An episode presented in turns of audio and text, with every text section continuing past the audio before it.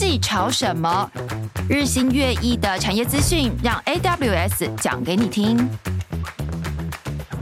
邀请到各个产业权威的专家跟云端技术伙伴，探索时下最热门的科技话题。透过访谈跟议题讨论，带您一同挖掘科技圈的最新趋势，探索科技的未来，掌握数位转型二点零。本期节目由 AWS 跟天下实验室共同制作。欢迎收听科技潮什么，我是主持人伊丽莎白。我们在前面四集聊到 AI 在零售、餐饮、金融服务、医美跟广告四个产业上的应用案例，让我们知道原来 AI 可以千变万化的解决我们日常工作的任务。那还没有收听的听众朋友，也欢迎搜寻“科技潮什么”来收听今天的第五集。我们把 AI 的运用放大到最近的热词 ESG 当中的 Social 社会责任这个领域。二零一五年，联合国宣布二零三零永续发展目标 SDGs，包含了十七项的核心目标，指引全球共同迈向永续。其中，关于人才的教育、消弭不平、永续城乡，还有解决饥饿跟饮水的问题，都是全球需要一起面对的重要考验。不管是 SDGs 或者是净零减碳，AI 可以为永续带来哪些帮助呢？同时，趋势观察者也提醒，AI 所需要的技术环境。跟快速迭代的低阶工作，可能会对基础建设或者是教育比较落后的国家跟地区带来新的不公平的竞争条件，而且可能会加剧现有问题产生的影响。AI 的出现对于永续未来带来什么样的帮助或者是挑战？我们又可以怎么运用 AI 来解决更多的永续问题呢？很荣幸，我们今天要邀请到 AWS 香港及台湾的总经理王定凯 Robert，我们请 Robert 跟听众朋友打一声招呼。各位听众朋友，大家好，我是 Robert 王，我负责 AWS 台湾跟香港的营运。好，那我们刚刚在前面提到了 SDGs 的目标哦。那在今年七月，Amazon 的 CTO Werner Vogels 在瑞士的 AI for Good 全球峰会上面介绍到许多国际的精彩案例，把 AI 应用到永续的目标上，让我们知道原来 AI 除了大家关注的帮企业减低成本、增加效率之外，也跟 ESG 有很密切的关联。那首先我们要请问一下 Robert 哦，能不能跟我们分享一些国际的案例，介绍一下 AI 是如何帮助解决永续发展的挑战，也跟我们谈一下 AWS 在台湾目前推动 AI for Good 的尝试或者是案例。其实我把场景稍微再拉远一点点来说的话，哈，从这个人类从工业革命之后啊，所有的技术的发展都推动了人类文明的进展，也促进了很多的经济发展，跟科技带来我们在食衣住行上面的。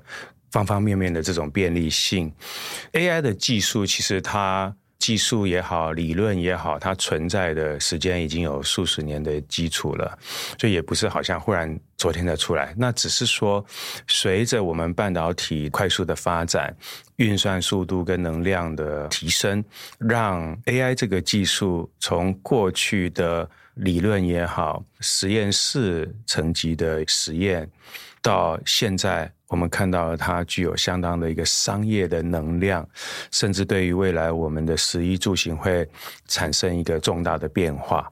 那也在这个时间点上，任何的新科技出来的时候，对很多人来说哦都不在过去的生活经验里面，难免都会有一点恐惧。呃，历史上也有很著名的例子哈，这不止个人恐惧，整个国家都感到非常的。恐惧，这譬如说日本的这个黑船事件啊，呃，这个 Perry 开着铁壳船到日本去，就打开了日本这个锁国的时候，他们叫黑船。是日本这个民族，他们对于黑船这两个字有非常非常深刻的理解，所以他只要看到一个会改变他们生活的这个技术啊，带来重大的影响，他们就会说黑船来了。好，嗯，这这是一个他国民的一个共同的。回忆哈，所以 AI 生成式 AI 其实也是这样。有本书叫做《起点来临》（Singularity） 哈，已经出版可能也有十年了吧。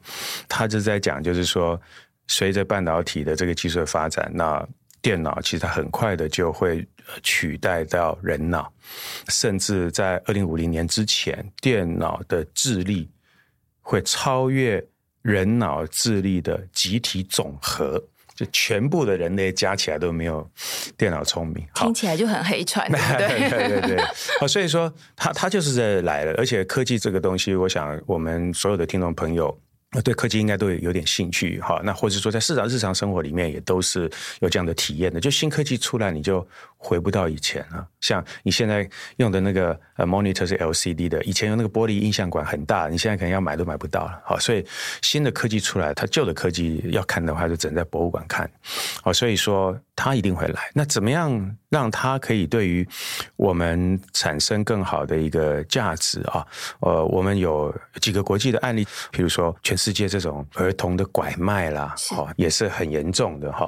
人口的贩运、儿童的拐卖，那怎么样可以透过 AI 的技术啊？不管是整个资料的整理、持续的追踪，因为小孩子会长大嘛，对，那你可以用 AI 去模拟出他慢慢长大的一个样貌。要不然的话，五年之后小孩子。从五岁到十岁，那样貌可能有很大的变化，对对吧？或者从十岁到十五岁，也是很大的变化。嗯，就像 AI 这样技术可以模拟出来，却持续的随着时间的推移去 enhance 它的这个影像，让它被找到的机会，它可以帮执法的部门更快速的来去。辨识啊，去做这些分析，好、嗯，那让这个事情去追查起来更有效率。是，那另外我们也有像这个国际水稻研究所啊，那它这里面存了有这个全世界很多的这种水稻的这种稻种。那这个稻种其实它每个稻种都有它的特性，它是在什么样的温度、气候。经纬度还有土壤特性上面，然后它的产出是什么？然后它可能被施予耕作的方式、肥料、土壤、水源等等的，会影响它的产出。那甚至就是说，有一些地方因为气候变迁的关系，有些物种啊受到了一些生存的挑战。那它怎么样在其他的地方去帮它重新的让物种可以？呃，蓬勃发展。那因为稻子是一个很重要的人类的食物的来源嘛，对，所以这个也是一个 AI for good 的重要的发展。我们在台湾也有几个例子哈。第一个例子是我们跟那个高雄荣总有合作，我们做什么呢？我们做这个心电图的人工智慧判读。嗯、那救护车上的时候呢，高雄有很多偏乡嘛，对。那心血管疾病它是量心电图的，心电图为什么要量呢？因为就是心血管疾病的。病患他在偏乡，他要到医院有相当的一个距离。对，但是呢，心血管疾病的致死率，这他们叫欧卡，就到院前死亡率是非常高的。嗯，因为他就是突发，然后也很难得到立即的救治。那在救护车上面，他配属的不是医生，是那种救护员。对，所以他在这上面，不管是施行救护，或是说他对医疗的专业的判读。都有一些它的限制，是，但是他可以有个医生来帮他做这个判读，或者说在医院里面，他可以提前的接收到。对他，那医院就可以做好各方面的一个准备，哦，所以我们就这样子去做，因为他们过去的一个很大的痛点就是，呃，这种偏乡啊，到院的前的救治率啊，有一个挑战，那很不幸，很多人就是还没办法得到救治就离开了人世了，哦，所以这个也是一个 AI for good。那另外一个是我们在今年的执行的一个计划，就是我们把这个 AI 的训练，把它带到山里面原乡去，好，在像茂林国中啊，或是巴南花部落啊，那我们都把这个。AI 的训练课程哈，在他们这里面办了一些夏令营。嗯，好，那这个夏令营，呃，主要我们的 AI 训练是蛮好玩的，因为我以前年轻的时候，我们在学那种城市语言的时候，就上机啊，那就坐在电脑，就跟那个冷冰冰的电脑在对话模拟这样子。啊，这是我们以前学习城市语言的一个方式，学习新技术的方式。是。那现在的话不一样，这特别是我们公司，我们公司比较喜欢从玩乐中学习。嗯，这个学习是一个 AI 的一个自驾车。它就是一个十八比一的遥控车，哈，有避震器啊，可以转弯啊，上面有个镜头，那你就是把你的演算法呢，把它 download 到车上，那车就会自己加速、自己转弯。好，那跟真的赛车一样，跑一圈看谁用的时间最短。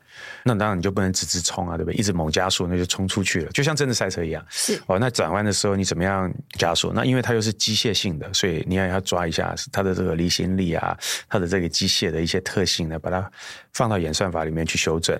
那放进去以后，透过这个 camera。那赛车就会自己找路、自己加速、自己转弯这样子。好，那所以同学们也非常的兴奋。为什么我们去原乡做这个事情呢？第一个是大家常常讲到城乡的差异了哈。那不只是城乡，我们南北也有差异。所以我们跟高雄这边的合作就更多、更密切，因为呃，这个市政府也非常认同这个技术啊，可以协助到高雄的在地青年啊，甚至原乡啊，去拥抱全世界更广大的市场，所以也不需要很辛苦的北漂，漂到台北来找工作，那很多的钱就是花在这些房租啊，还有生活的成本上面啊，回去还要挤 挤高铁啊，有时候没票用站的。嗯，呃，这几个就是说我们在国际上面跟在台湾的案例，就是这些技术都。为我们生活的便利性跟未来解决人类粮食上面的问题，以及就是说这些青年的创业啊，可以拥抱科技，和借由科技去拥抱全世界市场，呃，我们所做的一些事情。那 AI 是一个很大的题目哦，其实现在更火红，大家第一线接触到的是生成式 AI，尤其是那样对话式的生成式 AI 哦。那 AWS 的服务。有没有一个完整的架构可以请 Robert 跟大家分享一下呢？呃，就是这个生成式 AI 的风潮开启的时候，哈，很多的公司啊、组织啊，都纷纷的想要都投入了，哈。那其实很多人去买机器啊，说说机器啊，芯片不够啊，缺货等等啊。其实，在 AWS 上面，我们这些服务呢，呃，都可以取得。那其实它是一个非常有架构的一个思维啦，在底层其实它就是一个运算层。大家为什么现在赶快去买 CPU 来自己做？但我建议大家买 CPU。这个事情呢，真的要想一想。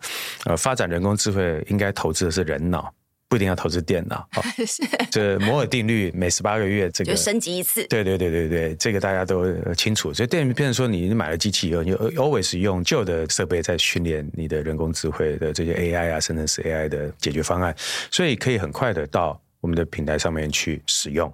第一个是说，我们本身有各种各样的这些芯片，包括 NVIDIA 的各级的芯片。NVIDIA 的这个创办人詹盛黄黄仁勋也在十二月我们的这个 re:Invent 上面跟我们有更紧密的战略合作的一个发布。所以所有新的 NVIDIA 的呃芯片呢，在我们上面都有。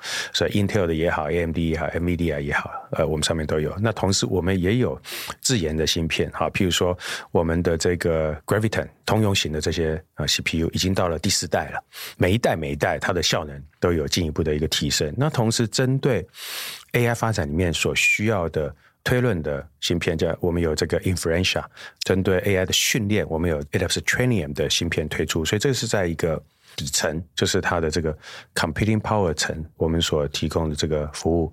继续往上面，就除了这个 Computing Power 的话呢，其实我们还有一个就是 A I S Service 的平台层。好，我们有 Bedrock。哦，这个 Bedrock 的服务呢，它就是可以透过 API 去接取到各个不同的这种模型。好，因为我们都知道，目前在全世界的市场上面，它有不一样的这些模型的发展，它其实都有各个的强项。那怎么样用？譬如说比较著名的，我们最近跟 Cloud 啊 Anthropic 的所开发的，然后也有这个呃 AI Twenty One Labs Stability AI 等等的各个不同的模型的推出。那我们的想法就是说，透过这个 Bedrock 的平台，可以让使用者非常自由的去借接。他们所想要的一个模型，那同时在我们的 SageMaker 上面打造出一个啊安全的啊不会受到治安的影响的，或者说你喂给他的机敏资讯会变成他的答案再兜出去给人家，呃，这个都是我们会去帮。各位做好的事情，所以企业或者政府用户或新创用户都不需要担心说，哎，我在使用的过程当中，我的机敏资料会不会变成别人的答案等等的哈。对。那最上面的这些应用层的话呢，之前我们就有一些其他应用，譬如说 CodeWhisper，就是可以帮城市开发人员帮他去写城市的。所以很多的城市呢，简单的城市也好，或是说可以自动化的城市也好呢，那把它们集中到。可以产生有一些更多附加价值的这些程序的工作上面。那我们最新的 re:Invent 里面发布的是 Amazon Q，好，就是它可以透过客户自身的这些资料库，跟他自身的这些系统，可以替员工对内也好，去快速的去解决。内部所提出来的各种的问题，让这个 business intelligence 哈商业智慧呃这个能量可以提高，那去增加人员的生产力，不会在茫茫的资料海里面要去去做一些重新的搜寻，而是借由企业原本的这些既已存在的智慧，透过呃生成式 AI 的方式去替它加值，然后提升。呃员工的生产力，去简化他的任务，减少他的时间，增加他的效率。所以大家可以在发展生成式 AI 的过程当中，按照各位的需求，分别在我刚刚前面提到的这个三层去选择各位所要的一个排列组合。那不管是哪一层的选择，我想针对就是说这些机密资料、客户的机密资料 confidentiality 的维护、治安的防护，呃，都是一样的 solid 好。那让大家可以自由的去选择，而不用好像做这个高资本支出的硬体的投资啊，然后呃，结果十八个月之后，对吧？它有可能就是前一代的产品了。是，那接下来我想要请问 Robert 哦，那你认为呢？AI 的热潮是造成了永续发展的新的挑战，还是为永续发展带来了新的可能性呢？从 ESG 上面，我们来谈谈 AI 的发展啊、哦，肯定在这个 ESG 上面也有相当的一个贡献啊。譬如说，我们也是在。几个国际的案例，在这个非洲啊，呃，我们利用这些卫星来去监测这非洲的大陆的一些变化。大家都知道，常常看那个动物星球，国家地理频道，就它的洪水啊、干旱啊、土壤啊、海岸侵蚀啊，然后还有那种沙漠化的一个状况，各方面都有。所以它的水资源要怎么样的保持？然后在人类的发展的过程当中，跟这个物种哈、动物怎么样？做一个一个好的平衡点，我们其实在这个 Digital Earth Africa 的这个专案里面，呃，我们有利用到这些先进的技术来去针对这个保育啊，还有预防灾害啊，还有人类跟大自然跟动物的这种平衡上面呢，呃，做出了一点贡献。那另外，我们也有像这个一个公司叫 Aquabite 的这个公司，它是把这个透过水底的相机去。拍摄鱼的这种影像，那来去做 AI 人工智慧的一些分析，鱼群的种类、大小、它的生活的特性，对于投放食物、呃喂食的一个情况，那可以让这个养殖业做一个更多的一个提升跟改善。其实我们在。呃，高雄那边也有养殖业，那也有很多的养虾的，那他们就是输出到海外去。我们现在也有一些案子，就针对这些用我们的 IoT 的传感技术啊，跟 AI 的分析能力呢，去提升啊养殖成效。那另外在社会方面，有一个叫做 Swoop Aero 的公司哈，它这个公司很有趣，它是用无人机啊，针对偏远跟医疗资源不足的地方，是去投放这些。医疗的资源跟设施，这样让当地偏远的民众可以取得这方面的服务。那同时，这个过去这段期间里面，世界各国政府也都在关切 AI 的发展。那到这个 AI，呃，会不会对于这个我们人类啊，对于我们这个社会呢，呃，会造成什么样的影响跟变化？那我们也在美国啊，跟拜登总统在白宫的会面里面呢。有提出我们的八大的承诺了哈，那这个承诺其实呃主要的就是防止 AI 去呃有一些这种为非作歹的情况吧。因为我我举个例子，这个听众们不知道说，那我们这个 AI 是可以承诺什么？其实对它基本上就是一个 responsible AI，就是一个负责任 AI 的概念。那这里面呢？为什么要这样讲呢？因为呢，教 AI 有点像教小孩子一样。对，你如果没有给他一个正确的价值观的时候，他就会把一些你给他的价值判断做二分法，就这个叫对的，那叫错的。是，譬如说我们现在 diversity 啊、inclusion 啊这种 LGBT 的，是我们公司也非常的认同，这个是一个普世的价值。但是有一些国家、有一些人，他或许在这上面。并不是这样认为，好，所以当你在教 AI 的时候，你要怎么教？嗯，呃，这教这样子还是教那样子，对吧？好，所以我们怎么样子能够在 AI 上面能够去开发，避免这种有偏见的歧视跟隐私可以得到保护的？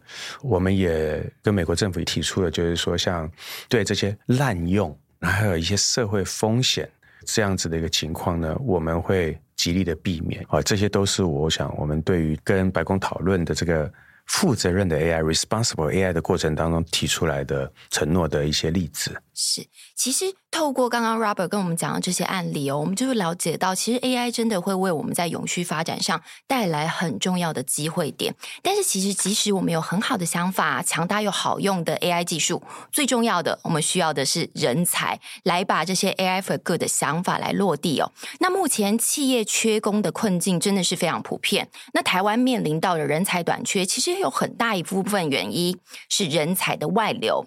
那今年十一月份，AWS 就宣布要启动 AI 就绪 AI Ready 的计划。那目标是要在二零二五年之前要提供全球两百万人免费的 AI 技能培训，当然也包括了台湾本土技术的人才培育。那接下来我们要请 Robert 跟听众朋友介绍一下 AI Ready，我们来谈一谈。AWS 开展 AI Ready 计划的初衷到底是什么？有没有哪些目标群众是我们非常鼓励参与这个计划的对象呢？呃，我们这个 AI Ready 几个大目标啊，刚刚提到哈，我们在二零二五年提供全球两两百万人这些呃免费的人工智慧的一些技能培训跟教育资源，它大概可以分成呃三个面向，第一个就是。呃，我们推出了八个全新的而且免费的 AI 啊，或生成式的 AI 的课程。那同时，它这个课程的内容也分初学者啦、进阶的业者啦、商业的领袖啦、技术的专家啦等等不同的需求。好，就是让不同的在组织里面啊，不同的 roles and responsibility 不同的角色的人都可以。呃，透过我们的这个教材，进一步的去学习、去了解。那另外就是我们在二零二五年之前，哈，我们希望能够为全球的两千九百万人提供免费的这些云端的技能培训。那这个已经正在发生当中，已经有超过两千万人。啊，已经受惠，这也包括我们台湾。我想某个程度就是说，针对这样子的一个技术，不管是我们身为企业的一个全球性的社会责任也好，或者在技术的推广的过程当中，增加大家的理解，进而反过来可以去解决自身想要解决的问题也好啊，所做的一些贡献。那在台湾这一块的话，我们过去。也不断的在我们台湾的社会推动这方面的一个工作。从二零一四年到目前为止，我们训练超过十万个 AWS，包括在校的，也包括在社会上工作的，已经超过了有十万人。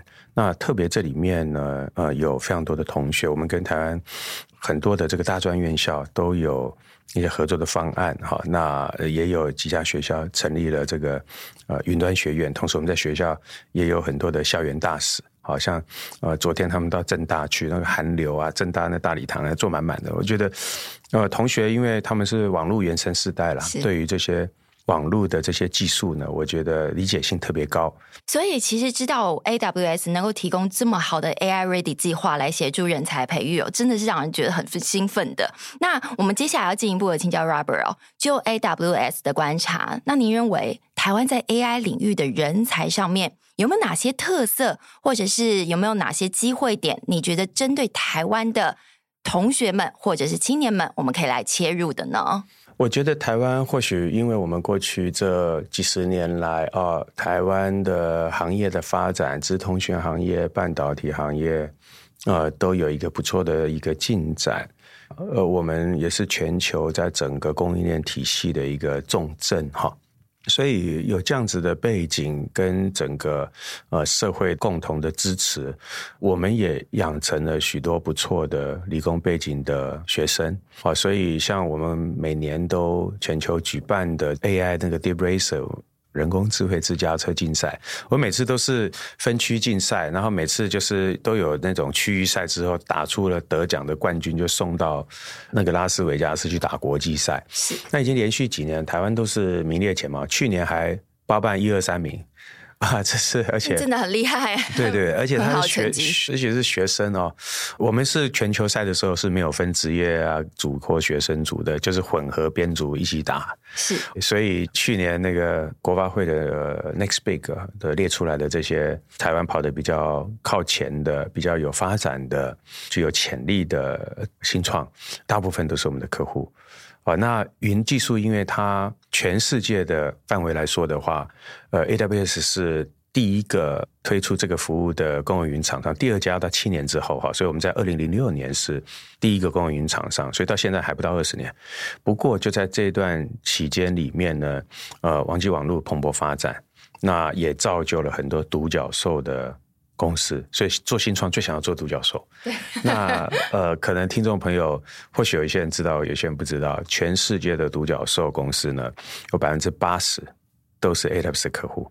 真的是很厉害的成绩，所以像譬如说台湾比较知名的 Uber 啊、Airbnb 啊、呃 Netflix 啊、Pinterest 啊、Lyft 啊，都是 AWS 的客户，所以我们也是鼓励台湾的新创，就是说不要担心你的总部在哪里啊，呃，也不用担心你在台湾。好像这个地方很小，网际网络的世界，没有人限制你，呃，不能去做国际的生意。所以我就跟新创的朋友说，这个你能解决多少人的问题，你就会有多大的市场。那所以不要一开始就画地自限，就哎，那我就在一个呃，我我居家解决我居家附近范围。当然这并不是不好哈，但是呢，新创圈哈，呃，有一本有名的书叫做《From Zero to One》啊，从零到一。这里面呢有几个很重要的概念哈。那其中一个，比如说 Product Market Fit，你的 Product Market Fit 非常重要。如果你的 Market 你就是 Fit。我随便讲啊，就中山区啊，那你就 fit 中山区，那你你的 product 就 fit 中山区，那在中山区得到很好的回响的话，那很 OK 啊，那你就是做中山区的生意，是对不对？但中山区的人的这个需求，或许是这个大安区、松山区未必一致。那我只举一个比较极端的例子，是那我把它扩大，我的 product market fit。哦，我就解决台北市民的需求，或者说，哎，我在台中，我解决台中市民的需求；在高雄解决高雄市民的需求。那你可能在本地做得很好，但是你的 product market 一旦离开了你的市场范畴，就不 fit 的时候，就就可能就没生意了。对，哦，所以就是说，我们一方面做本地生意的时候，要去思考，说我以前长大了，我想解决多少人的问题。而不会在这个地理上面受到限制。好，譬如说我去高雄的时候，我都跟他们说：“呃，你上 Uber Eats 要干嘛？买便当啊，对不对？买得到便当，便当送来可以吃到饭最重要。那跟 Uber Eats 的总部在哪里，一点关系都没有。是，你会在乎 Uber Eats 的总部在哪里吗？对不对？所以那为什么我们不能够有一个台湾的？新创对，到全世界去做这种服务的一个媒合呢，对不对？Uber Eats 他也不是自己做便当啊，这个东西概念大家都很理解，但为什么不会是哪一天我们有台湾的新创？那全世界去提供类似的，好，我举一个送便当的例子，就其他的服务有很多影音的啊，嗯、啊，有很多这个卖货的啦，好，那有很多这种媒合的啦，呃，都可以啊，所以我们不应该就是说被我们的地理区域去受到限制，网际网络是无限的广大。那接下来我要请教 Robert，那对于目前正在收听的听众啊，你建议他们可以用什么样的方式来加入 AI for Good？有没有？如果是一个没有技术背景的听众，那 Robert 有没有什么建议？大家可以用什么样的形式来参与到 AI 的发展当中呢？是不是可以分为个人，或者是公司，或者是你是团体的领导者？你是不一样的角色，你是不是有不一样的方式可以参与到 AI 的发展？首先啊，我要鼓励大家哈，在我们的观察跟现在事实上市场上面的需求啊，呃，不管你是不是理工的背景，其实这都不限制于你可以接触跟对于技术有更深一步的一个理解。为什么呢？因为事实上这个也挑战现在的学校的教育的架构哈，因为我们其实取得资讯跟透过技术去帮我们消化资讯。跟我们内化了资讯之后，呃，可以做进一步的有附加价值的产出，这件事情已经让传统的这个教育也受到了相当的一些挑战。就是说，那我只学这个单一的一个科系，那我是不是能够把我这个所学就能够在这个领域去贡献？其实他所受到的限制跟挑战越来越多。我举个例子，哎，那我是念农业的，那你农业你不知道科技。你就不知道科技怎么去对农业有帮助？有帮助。那反过来，那我是学科技的，那我到农业去，哎，我这些植物的生长啊、病虫害啊、呃、肥料的控制啊，呃，或是我怎么样可以借由这个监控这些数据调整，而让呃农作物的产出更好？这个很跨域耶，对，非常跨界。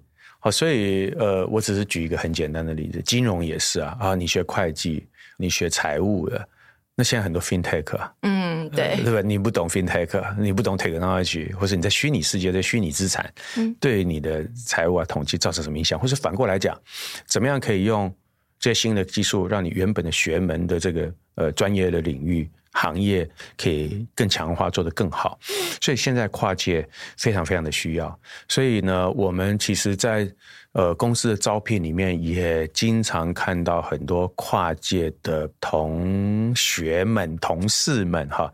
后来我就知道他们的背景，我也是非常 surprise 啊。譬如说，我们有一个日文系的女生哈，那她是日文系，她考了我们六张证照，哎。哦，很厉害！对对对，所以我们呃公司里面呃什么经济系啊、政治系啊、日文系啊也很多。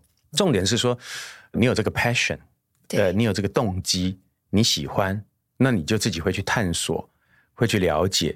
那现在要摸到技术的门槛，比我过去在咨询业界呃服务这么久的时间，现在摸到技术的成本门槛是低的，不管是自学。或者透过网络的社群去取得这方面知识，那包括我刚刚呃讲这个 AI Ready 的，我们有很多的 program 是免费的，其实很多的资源去协助你去了解这些技术，所以我觉得在个人上面都非常鼓励大家去透过这样子一个管道。然后跨域，不要担心说，哎，我不是没有理工的，这完全不需要担心啊。反而你没有理工的背景，可以让你更从你的兴趣，或是说你所学的专业领域里面啊，去提供这些技术发展的另外一些面向跟可能性。哈，这第一个。那第二个就是，我们就鼓励大家要有尝试失败的精神。呃，这个我虽然说我们也有一句话叫“失败为成功之母”啊，但是其实我们这个社会。集体反映出来的现象未必是这样子。我们这个社会其实都是希望你一直成功的，好，就是一直讲说教育上都叫做失败为成功之母，但事实上都一直希望你成功，而且希望你最好没有瑕疵，非常困难。对对对对，然后然后你有点瑕疵。很多人就哎呀，这不行啊！这时候对分数就斤斤计较，或者说，哎，我没有什么学位，我怎么想方设法都要弄出来。是。那或者说，哎，我进了什么学校，我不止这进了这个学校，我还拿到什么什么奖，什么这个的，这个呃都是好的。但是反过来讲，Wonder Vocal 在今年 Reinvent 上面，其实这个也是我们公司的一个一个很重要的精神了。是。就是说，这些一路上面的顺遂跟成功啊，其实很容易导致你对。呃，事情的一种假设，就想当然尔，事情就是应该是这样发生的，也包括了呃年纪跟资历跟生活经验所带来的呃一些既定的刻板印象。是，那这些东西都是危险的，特别在面对科技的时候非常危险。这些科技都不存在你过去的生活经验里面，对。但是很多人他会硬去套用。在套用的过程当中产生了误解。误跟误判。啊，譬如说以前上网就觉得，哎，你这上网都在玩呢，打电动，对，你这上网都在浪费时间，都在玩呢。但事实上，网络世界就是一个我们真实存在的一个世界，它这个世界里面，十一住行娱乐通通都有，同时在这里面有非常蓬勃发展的商机，是哦，对于国家经济发展也好，企业转型也好，跟。我们年轻朋友们寻求他未来的工作机会也好，是史无前例的巨大。那如果用过去的一个认知，就把它套用在这上面的话，呃，这个企业啊或者政府啊，呃，可能会耽误了自己啊。有着局限性，对不对？对对对，那同时也对于我们年轻世代在这上面从事的一些有意义跟有经济产出的行为，呃，会做出误判跟误解。所以在我们的文化里面，呃，就是呃，经常会提到的，就是身为一个领导者，他是勉励我们这些管理者，就是说，你要经常性的去寻找一些资料的点啊，去 disconfirm 你的 belief。可能去重新的确认，甚至推翻你过去的相信。就刚我们刚刚聊的，新的技术出来，旧的技术你就只能在博物馆里面出现了。但是你的生活经验跟很多的一些决策的框架，呃，都是用过去的技术支撑所建构起来的经验，想把它套在未来。借这个机会，也是呼吁大家要避免的。好，那最后就是说。经济学人这几年一直在呃重复的一个呃报道，跟也强调就是资料好数据，data is the new oil，就是资料数据就是新的石油。那现在大家也知道了啊，有 AI 生成式 AI，你需要把 AI 做好，把生成式 AI 做好，其实都是需要有。好的资料，然后我们现在的不管是百工百业啊，零售业也好，金融业也好，制造业也好，服务业也好，都是透过很多的数据分析，从这里面找到新的价值，更加的理解我们消费者的行为跟喜好，进而可以做出更精准的策略，跟更好的产品服务投放到市场上去。没有这些分析，你根本不知道消费者要什么，是对不对？连选举一天到晚都是民调，也是分析，对不对？对。那所以说，最重要的我们会呃鼓励所有的组织要有这个资料战略，你要有 data strategy，是啊，不会好像头痛医头，脚痛医脚。其实有很多的议题哈，包括 ESG，包括这个呃人工智慧，包括数位转型，包括治安，看起来好像这个议题互不隶属啊，其实它都。围绕着一个核心，就是在资料上面打转。就是你把资料搞好的话，这些东西就一个一个迎刃而解。哦，所以几个入门的技巧了，你怎么样去整理好你的 data storage 啊，你的 database 啊，要把它整理好。因为有些人他的 database 这个很纷乱。所以看起来很多资料是哦，现在数据是新石油嘛，好，大家要淘金，就发现说哇，我的 database 散落在一地，根本就没有一个好的整理，所以你的 data 要整理好。那现在有很多新的技术，你就不管是版本啦，或者资料库结构啦，都可以通通把它倒到一个 data lake 去，好，把你的 data storage 就通通做好。所以你在取用的时候、分析的时候、储存的时候，可以降低你这些要去整理资料库的问题。那第二个就是。你这个资料到底要拿来干什么用？那因为现在大家很很紧张，哇，看到这个生成式 AI，呃，这么 powerful 啊，但是其实有更多我们跟客户在合作的过程当中，其实都是在探索说，诶，那我这道资料我到底能干嘛用？所以目前其实这种 database 的分析，譬如说公司里面，假设我有很庞大的资料库的，好，呃，新进员工也好，还有公司的标准作业流程也好，或是公司的市场分析数据也好，其实它都是现在有的 database。那以前都要透过人工不断的去翻动、去寻找，那现在可以透过这个 AI 生成式 AI 的方式，让它去精简、很快速的去找到你要的东西。好，那第三个就是说，对于产出要有比较清楚的理解，就我们刚刚讲，就价值判断，对，你这价值判断是你这个 AI 是怎么训练的？它会不会让你感觉起来价值怪怪的？你就问他说：“哎，你去你去叫他评论出一段事情的好跟坏，然后去对照说，就是说在这个组织里面，不管是文化也好，共同价值的认知也好，它是不是呃真正去符合这个我们这个组织的一个一个想法？哦，毕竟 AI 它呃并不能够取代人类的智慧了哈。这个那最后一点，当然这个 last but not least 哈，就是。对于这个合规，啊，对于这个治安啊，还有这些知识产权的议题啊，其实这都是。衍生性的话题，那也有的国家，像我们邻近的日本，针对这个 AI 的发展，它甚至连这个著作权法都是做了一些调整哈。那这个就会牵涉到更高层的一个国家的战略的问题了哈。那但是把它放到我们各个组织里面来，那到底我的这个安全啊、security、治安啊、合法啦、合规啦，其实它跟所有的呃技术都是一样的。所以以上这几点提供给我们那个听众朋友参考一下。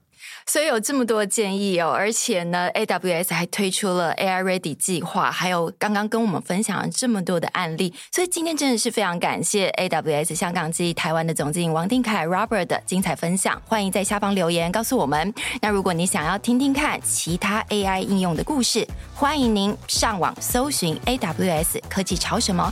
感谢您的收听，我们下次再见，拜拜，拜拜。